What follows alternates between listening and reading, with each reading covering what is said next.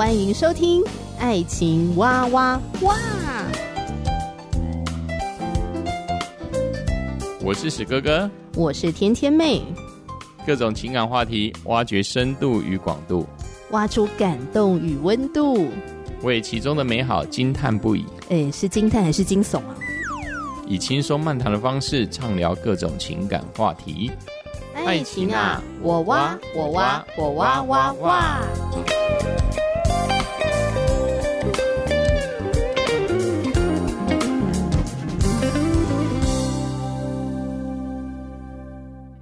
我是史哥哥，我是天天妹，非常开心又在节目当中跟大家见面聊聊天了。嗯、那我们这一集节目呢，接续上一集的内容吗？什么样内容呢？史哥前情提要一下好了。在瑞士的德国人远嫁到跟他的文化完全差距极大的东非的一个马赛部落。这段婚姻呢，就是我算是喜剧开始，因浪漫而结婚，但是却因现实而分开。嗯，而今天呢，我们提的是一个另外一个雀跃的情节，就是说，即使是这么不一样的环境，嗯、这么不一样的一个 雀跃，对对啊，就是对，因为我们希望公主跟王子最后能够幸福快乐嘛。对，有一个 happy ending。对，每一次我们在小时候的这一些哦童话故事当中，我们最后呢都一定会记住，从此公主跟王子过着幸福快乐日子。今天要讲的这一个爱情故事，也是同样是一个德国人跟一个东非的马赛人的的一个婚姻。他们这一对怎么样？在他们婚姻中，到目前为止都能是彼此之间疼惜，而且坚持在婚姻当中的一个例子。你要远嫁到那边，而且还要能够知道怎么苦中作乐。呃，这我看起来是很难。然后到最后呢，你还渐渐的不以为所苦，你还去欣赏这些会让一般人觉得很艰苦的环境啊，对对对，我们生活的状态或一些文化等等。对，这个我们再给各位线上的听友们再回忆回复一下记忆哈。马赛人的部落是一个。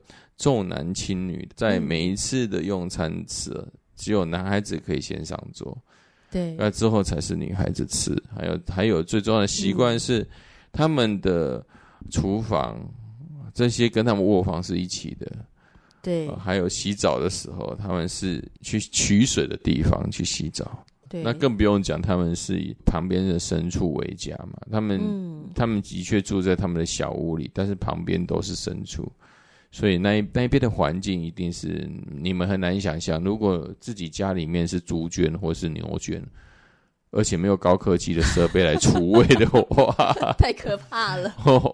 我们就是想说，没有空气清净机。这一个其实这一个例子，今天要谈的这一个例子，我想挑战会更大。它的挑战的大就是说，它比我们想象之中克服的东西一定更多哦。因为我们上一集谈到，他们婚姻四年就玩完了。那这一对这一对的一个相处，直到目前他们能坚守在婚姻当中，我相信一定是这里面一定有很多的我们可以探讨的部分，嗯、还有我们可以思考的部分，绝对超过我们想象的。嗯，就这一对呢，呃，谈恋爱一年，然后结婚到目前为止大概九年还十年了。嗯哼。嗯这个女孩远嫁马赛部落，她后来有拍成纪录片，嗯、所以她是真人真事，大家也可以上网也是可以查得到的。嗯、哼那这个德国女孩呢，叫做史蒂芬，呃，史蒂芬嫁到马赛部落，然后生了一个很可爱的儿子。嗯哼那她当初怎么跟马赛老公相识呢？就是她到非洲东部那个坦桑尼亚，我每次念怎么可以这么绕口？坦桑尼亚，嗯，呃，那她做什么工作？是海洋保护项目工作。嗯、那她的丈夫是在当地的潜水中心当保安。是，嗯哼，她第一眼看到她的丈夫的时候，她就觉得她丈夫的眼神非常的平静、美丽。散发出一种很祥和、很 peace 的一种状态。嗯哼。再来就是说，我们上一集其实有讲到马赛部落的马赛男性啊，他，们是对又高又精壮，对，对对，然后长得其实还蛮帅气的，是、嗯，然后身材很好嘛，这样、嗯、对，所以就跟她的丈夫一见钟情了。嗯交往了一年之后呢，她就决定要嫁到马赛部落去，这样子。嗯，嗯，因为她说她丈夫是一个很重视传统的人，啊、然后也非常的 想要在自己的部落里面生活。嗯，对，所以呃，这个史蒂芬呢，她就想，因为她爱她的丈夫，那要尊重她的丈夫，嗯、所以她就愿意也嫁到这个原始部落去。不过，天妹，你说她她是很喜欢传统的，嗯、但是马赛人传统是一夫多妻耶。对，但这这是个男尊女卑的社会。对，他的他妈妈可能好几个，你知道吗？对，他妈妈有三个，因为爸爸娶了三个女人。呃，所以我蛮好奇，这个德国女孩子还愿意回到她的部落，嗯、遵循她的传统嘛？那这个传统一定是跟她。原本所受的教育已经差距很大，啊，他们是怎么样克服的呢？嗯、你知道史哥就是问到一个重点哈，呃，刚刚也有提到说，这个马赛丈夫呢。他就是很想要回到原始部落生活嘛，嗯、也希望白人太太一起跟他在部落生活这样。嗯、可是呢，这个马赛丈夫在族人当中哦，他是一个异类。嗯、哼他结婚的时候二十七岁，嗯、在他的族人当中、哦、是老的了，就是一个大龄剩男，就怎么还娶不到老婆？嗯、那为什么？就因为他是个异类。那为什么是个异类呢？他虽然向往原始部落的生活，嗯哼。可是呢，他的价值观跟一般的马赛的男人差非常多。嗯、他是一个坚持要一夫一妻制的男人，嗯哼，嗯，然后他不喜欢男尊女卑那一套，嗯哼、嗯，所以他就告诉他的太太史蒂芬说：“我这一生只会爱你一个女人，我绝对不会娶其他的太太。”嗯哼，嗯。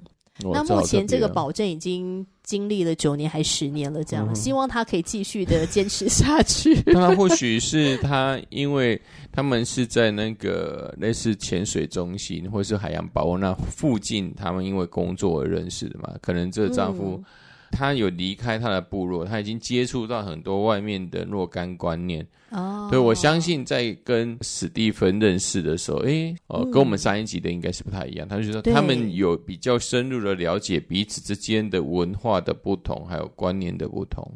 相对于在上一集我们讨论的、哦、另外一个女孩跟她的马赛丈夫这一个部分，他们就琢磨非常的深。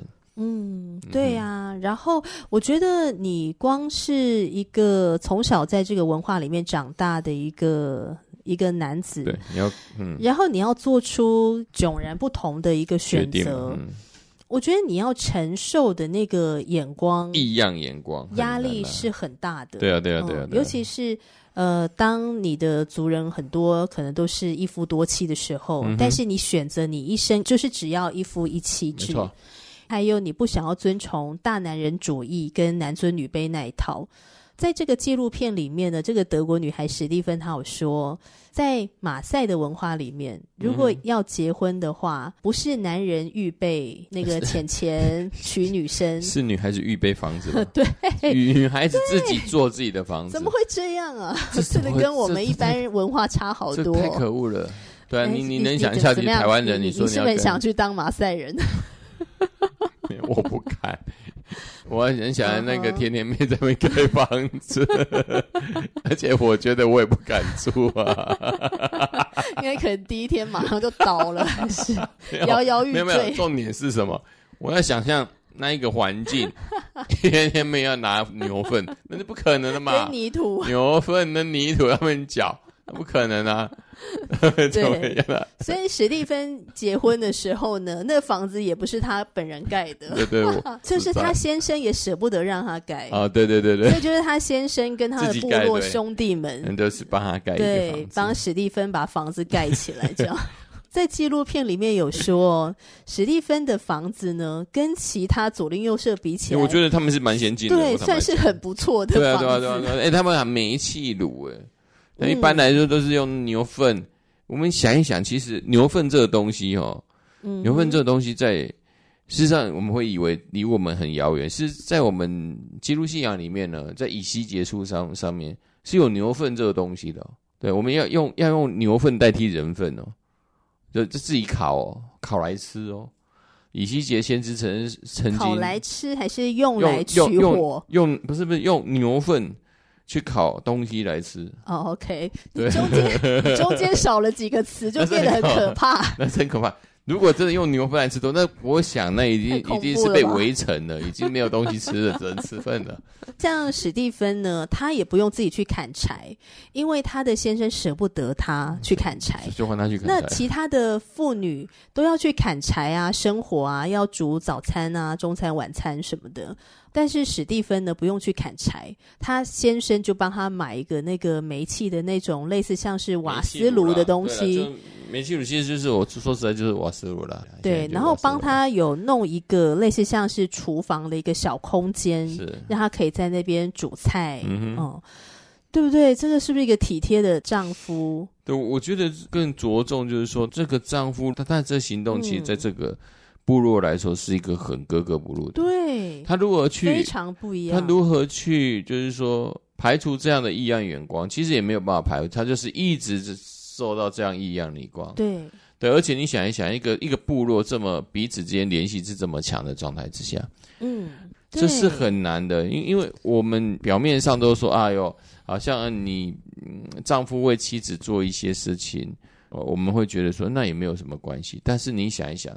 那一个社会里面，其实没有一个这样做的时候，你对无形的那种压力是多大？真的。然后还有一个，就是在他们马赛原始部落啊，家里的饮用水哦，是女性要挑回来。他们的分工是这样嘛？男人基本上就是雇牛羊，嗯、那其他家里一切的照顾家里这些琐碎的劳作都是女性承担，嗯、所以女性就要很辛苦的要走很远的路，然后把水扛回家这样。嗯、但史蒂芬的丈夫舍不得她这样做，嗯、所以他做了什么呢？他买了水箱，然后买了很像是摩托车的那种东西，哦、对，就去对，他自己去运水回来。嗯所以难怪那个史蒂芬愿意继续在这个婚姻里面，就是说在很多的小地方，她的丈夫是很体贴她的耶。应该说，应该说史蒂芬的丈夫他在任何一个国家，嗯、大概他也是一个好好丈夫。对呀、啊，他他绝对不会是一个不好的丈夫。真的对，对，不管他是非洲人是哪一国人，嗯、这一种这样子个男性，我相信在很多的国家当中，他会受。他会受女性的欢迎。然后还有一个事情是，我觉得大部分的女性哦，结婚之后呢，一定会面对的就是生小孩的压力嘛。对啊，对啊，对啊。那史蒂芬跟她的马赛老公，呃，目前只生一个儿子嘛。嗯哼。所以她的三个婆婆呢，期待他们可以再继续生下去啊，多生一点啊，这样哈。因为毕竟这个马赛老公已经坚持一定要一夫一妻嘛，不会再娶其他的女人了，所以我们就只能够把这个生产的期待。寄望在你这个唯一的媳妇身上，但是因为呃，史蒂芬目前就是还没有想说要再生第二胎，嗯、哼然后她的马赛老公也觉得就顺其自然，他也没有很想一定要生第二胎，就是非常尊重史蒂芬。嗯、那所以要生小孩的压力谁扛？就是这女孩子没没有，就是马赛丈夫，他都会挡在史蒂芬的面前。不过我觉得他还是会有压力吧，他挡在前面没错啊，其他人会看着他。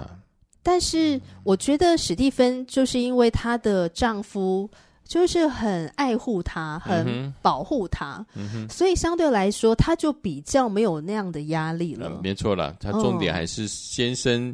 有没有坚持到他在婚姻当中对史蒂芬的承诺嘛？他有确实用行动去做保护他的一个动作。对啊，这是蛮重要的。就是当长辈的压力来的时候，你这个老公他会挺身而出，先站出来，而不是用嘴嘴炮而已，不会在在这边。我跟你讲，我真的听太多很多的太太们抱怨，他们觉得先生没有为他们挺身而出。对对对，这是让他们觉得最伤心的地方。因为先生还是妈宝。没有办法，不 要看，不开，这是开玩笑的。不是史哥哥也会为我挺身而出，没有没有，因为事实上我也知道丈夫在一个家庭之中的难为，因为要在夹在自己的妈妈跟自己的妻子之间，嗯、我我也是觉得是困难的啦。对，我也是觉得是困难。对呀、啊，你看你们这些受了那么多高等教育的男人都不一定做得到，可是你看这位马赛丈夫。对啊，所以我这太佩服了。我只能说，这这一集在讲论的是，不是这个非洲马赛部落的一婚姻故事，是在说明这个非洲马赛部落的这个男人，其实他已经战胜了百分之九十以上的全世界的男人，因为他真的做到了好多丈夫做不到的事情。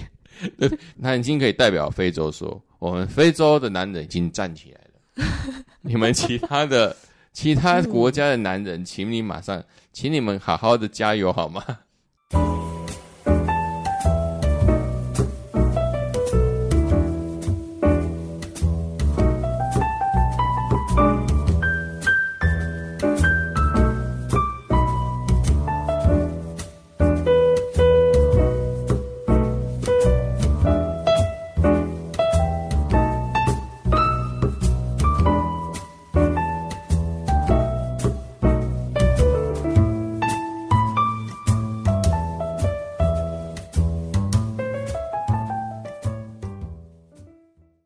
们的这样的婚姻的故事，事实上会给我们很多的婚姻，给我们很大警惕的。我坦白讲，啊、他们他们地方是这么的落后，这么的原始，但是这个丈夫能突破了很多的压力，去为了为了维持他们的婚姻，嗯，而这个婚姻到目前是证实是可以延续，而且不管是说他们。呃，夫妻两个人，嗯、他们的生活以前的原生家庭，不管是德国人啊，还是他们部落，即使相差相差这么大，他们仍然可以、嗯、可以坚持的生活下去，这是很难的啦。对，那史蒂芬呢，在这个马赛部落生活很多年嘛，所以他有非常多的观察。嗯嗯，因为就是大家生活很紧密嘛，嗯、所以很多的事情你都可以看得到。好比说，啊、呃，其他家庭的夫妻关系，呃，怎么样，发生了什么事，就是生活的很紧密的。嗯嗯嗯，对。然后，所以他也很关心其他的姐妹们，嗯哼、呃，嫁作人妇的这些姐妹，那就会鼓励他们把他们心中的委屈啊、不满啊说出来。那史蒂芬就花时间去陪伴这些姐妹。在那样的原始部落里面，然后男尊女卑的情况下，很多的女性就是受压迫，嗯、或者是被丈夫家庭暴力。那这些女性又没有地方可以伸张啊。对啊，对啊，对啊，就基本上一个求助无门，就只能够默默忍耐嘛。因为他们他们的环境也、嗯、也塑造他们，也不知道该怎么讲。对。他们也就只有忍耐而已。对对，那史蒂芬就会去关心这些姐妹们，嗯、然后鼓励他们把心中的这些负面的情绪说出来，这样子。嗯、对，然后还有呢，史蒂芬开始在做一件事情。嗯，因为在原始部落里面，很多的生活资源的缺乏，嗯、包括说一些卫生观念的缺乏，呃，女性。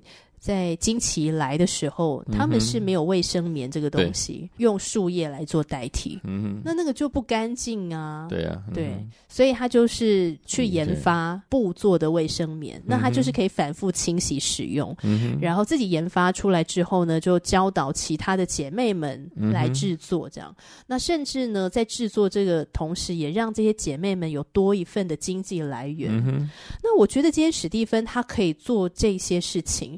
如果没有丈夫支持她，我觉得她是没有办法做的。对啊，对啊，他们在这么原始的部落当中，因为他的先生全力的支持，两个人彼此互相合作。嗯，我相信是这这位史蒂芬呢，能够在这个地方，他不仅是到这个马赛部落之中，他他自己受到很好的对待之外，他同样。他也希望他部落的同样在婚姻当中的、呃、妻子部分，他也可以，嗯，呃，因着生活得到提升呢、啊。我觉得，对，嗯，嗯，所以从上一集到这一集聊了两个同样都是白人女性，而且是都市的白人女性，对、嗯，嫁到马赛原始部落的婚姻爱情故事，嗯、那两个走向是完全不同的，对，完全不一样的方，对一个是就逃回飞奔逃走，赶快逃走。但是这位那个史蒂芬呢，他目前为止，他仍然在这个部落里面尽他的所能去帮助这一些妇女。嗯、就他又找到这个价值跟意义。对对对，就他的婚姻生活是有价值的，是是让他感觉到有意义的，嗯、所以他越来越享受在当中，然后倒吃甘蔗，嗯哼，就是完全两个不一样的状态。是是是是，所以其实就也会很想去聊一下说。呃，是什么样的一些因素会促使这两对的婚姻差的这么多？我还是会认为说，他们在交往的时候，对彼此之间的了解，嗯，尤其是沟通当中，哦、呃，到底彼此之间了解的深度，我觉得是会对他们未来进入、嗯、之后进入婚姻之中，会造造成决定性的影响。是，对，当然你之后后面你说两个两对进入婚姻当中，彼此之间因着。呃，可能男孩子的个性不同，但是我觉得个性不同也不是造成这婚姻是否成功或是失败的一个关键呢、啊。我是觉得，我还是认为就是说，彼此之间在婚姻当中，呃，如何彼此的调试，彼此的应该说彼此之间，呃，可以更为去包容对方，也是他们是否婚姻能走下去最大最大关键的、啊。你说的包容，比如说指什么？嗯，可能是彼此思想上的不一样吧。你愿意接受他观念的不同啊？哦、像我们在上一期所看到的哦，看到的这这段婚姻，婚姻为什么四年就破了？其实很多时候是事实上是观念观念的不同，而这个不同，我觉得是不是不是关键，而是你能不能彼此之间协调出一个彼此认为可行的方式，而不是呃，我觉得我觉得你跟我不一样。啊，因为这样我们就起冲突。我觉得这个部这个部分是最最粗最粗暴的部分。嗯、我们不能因为对方的意见跟我们不一样或做法不一样，那我们就直接跟他翻脸嘛。哦，那第一对的状况，事实上在很多的哦、呃，关于他呃第第一对的他的这个妻子要在部落当中设设立这个商店，而对于这个商店的一个营运的目的，营业的目的。跟这个账户就是不一样啊，那不一样之后，他们反而是因为这样子就吵架。但事实上，这些彼此之间是可以一直沟通的。嗯，对啊，所以我是觉得这是差差距很多，甚至不用讲的。上一集还有还有更细致的，不管他生小孩啊，部落之间怎么面对生产的事情啊，哦，对，这些东西事实上都是可以去彼此之间去沟通的。嗯，去理解，更不用讲是说，嗯、呃、嗯、呃，例如上一集，那这个德国女孩子，她因为在经营商店当中，她会跟很多部落的一些客人，尤其男生呢，他会有呃语言上面的交流啊，那这一点呢，就让丈夫非常的不开心。嗯，对啊，啊，这个部分能不能沟通，能不能更深的了解彼此所需呢？也是可以啊。对，但是。他们所呈现出来就是不是冷战就是争执嘛，嗯，对啊，所以最后的结果就是这个婚姻就不欢而散嘛，就几乎就是逃走的状态。嗯，那我相信在这一这一集我们讲到了史蒂芬，我相信在他们在交往的过程当中，这女孩子一定很清楚这这个男生呃马赛族他有什么样的状况，他会遇到什么样的困难，但是他们。他们的决定是，他们的决定不是说一昧的遵从这个传统去做，嗯，而是在这个传统当中，我们是予以尊重。但是有一些，呃，有一些我们在婚姻当中的顺序，事实上是以我们两个人的感受、彼此之间的尊重为第一步。哦，是。所以，所以即使这个先生很喜欢他部落的传统。但是这个传统不是我们所说的，不是真理。对，他会认为他们的婚姻当中两个人生相处彼此之间的感受是第一个部分，这才是最首要的。嗯嗯，对。那这个妻子，呃，史蒂芬也知道丈夫喜欢这个环境，她愿意牺牲在都市里面。我以前在都市成长历程当中，当然我也觉得她也不一定是。她不一定是说觉得是牺牲，我也觉得说她可能也是一个热爱自然的人，啊、呃，他可能也自己很知道，因为她为什么要到坦桑尼亚来来工作？这个地方本来就落后的地方，她光从德国来到这个东非这个地方，事实上她就已经。几年就已经开始在慢慢适应这里面的风土民情了。然后他做的工作是海洋保护项目工作，嗯哼，所以他一定是一个热爱大自然啊，喜欢这种原始的啊。对，哦，但我觉得也是很不容易啊。像对啊，对，像那个我天天也喜欢大自然啊，但是工作归工作，跟你要嫁去那边是两码子事啊。对啊，天天很喜欢大自然啊。啊如果去去坦桑尼亚呢？我没办法，那不可能啊。原来一看到那个大老鼠。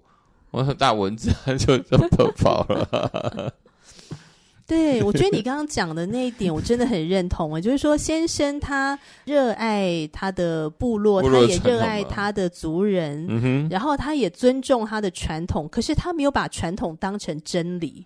这一点真的很重要。这是给，这是值得我们去思考自己本身的情感，或在婚姻当中，嗯，我们到底是啊、呃，把我们的另一半，我们把它当做是什么，还是别人？传统可以随时影响到我们，干扰到我们。其实这是值得我们去好好省思的。很多婚姻，事实上好像两个人之间都觉得很不错，但是很奇怪的，就是在外人的一个想法啊，或者是我们说传统观念，就在慢慢侵蚀我们本来我们两人之间在情感之中的连接。我觉得是我们这这这个部分是很。应该是说很难发现的。嗯、我们在观念当中，可能有些东西，结婚前我们不会有，但结婚后就好像被一个好像金箍咒所捆住，但是我们被捆住，我们却不知道。嗯，对，嗯哼，你知道这会让我想到啊，呃，基督教的婚礼。为什么说新郎跟新娘通常我们会叫他们新人？诶，这对新人走红毯来到众人的面前，也在上帝的面前接受祝福嘛？哈、我们会称他们叫做新人。然后我就听到就说，为什么要叫新人呢？因为他们即将要缔结一个新的关系，是建立新的家庭。嗯哼，所以当你是一个新人，然后要去缔结新的关系，建立新的家庭的时候，你要去思考。你们这个家是一个什么样的家？然后你要把什么样的东西要带进这个家庭呢？嗯哼，哦，这个是要思考的，也是需要过滤的，不是一股脑儿的把自己过去旧有的生活习惯、价值观一股脑儿的带进这个新家庭，不是的。那这个就是叫旧人。嗯哼，那新人是你要去思考，在这个新的关系里面，你们要建立的家庭文化是什么？对，什么东西要带进去，你是要过滤的。对。就是建立一个新的模式。对，当然你的个性可能很多人说，这个性很难去改变。但是我们如何在这个你的个性的部分，两个人个性都一样的状态下，我们如何创建一个新的我们未来两个人的一个家庭，那就是很重要的事情了。对呀、啊，真的。所以我相信史蒂芬跟她的马赛老公，嗯、他们一定是有很多充分的沟通，没错。然后到最后，他们建立出了一种默契。嗯哼。嗯，虽然生活环境还是很辛苦，嗯哼，可是从纪录片当中看史蒂芬他在分享他在部落里的生活，他所遇到的人事物，以及他如何去欣赏马赛文化，就是他热泪盈眶的那个样子，就是可以让人感觉出来他是幸福的。嗯、对对对对，我相信很多的女孩子在婚姻当中是否幸福，其实上在。他的面貌、面容也好，他的说话也好，我相信都可以呈现出来。啊、所以有些人说，当然一般人好像对婚姻有一个刻板观念，什么婚姻是爱情的坟墓。到底我们每一个人的婚姻到底是什么样子？事实上，史哥哥只有一个很大的发现，就看老婆的笑容是多少，每天的笑容是多少就好了。还有他们所吐露出来给你的感受是什么？我觉得这是骗不了的啦。好，很多人看到我都说：“天天妹，你应该过得蛮幸福的。”我说：“嗯，对哦，我是一个蛮幸福的人妻。嗯”好啦，所以总结最后，我们真的觉得好的婚姻呢，取决于这对新人彼此的调试合作，愿意改变，嗯、尊重、信任。等等这些很重要的元素。是。那对于听众朋友来说，你觉得好的婚姻取决于什么样的条件呢？嗯、也欢迎你在留言板留言喽。嗯、谢谢你的收听，我是天天妹，我是史哥哥。下集节目再见了，拜拜，拜拜。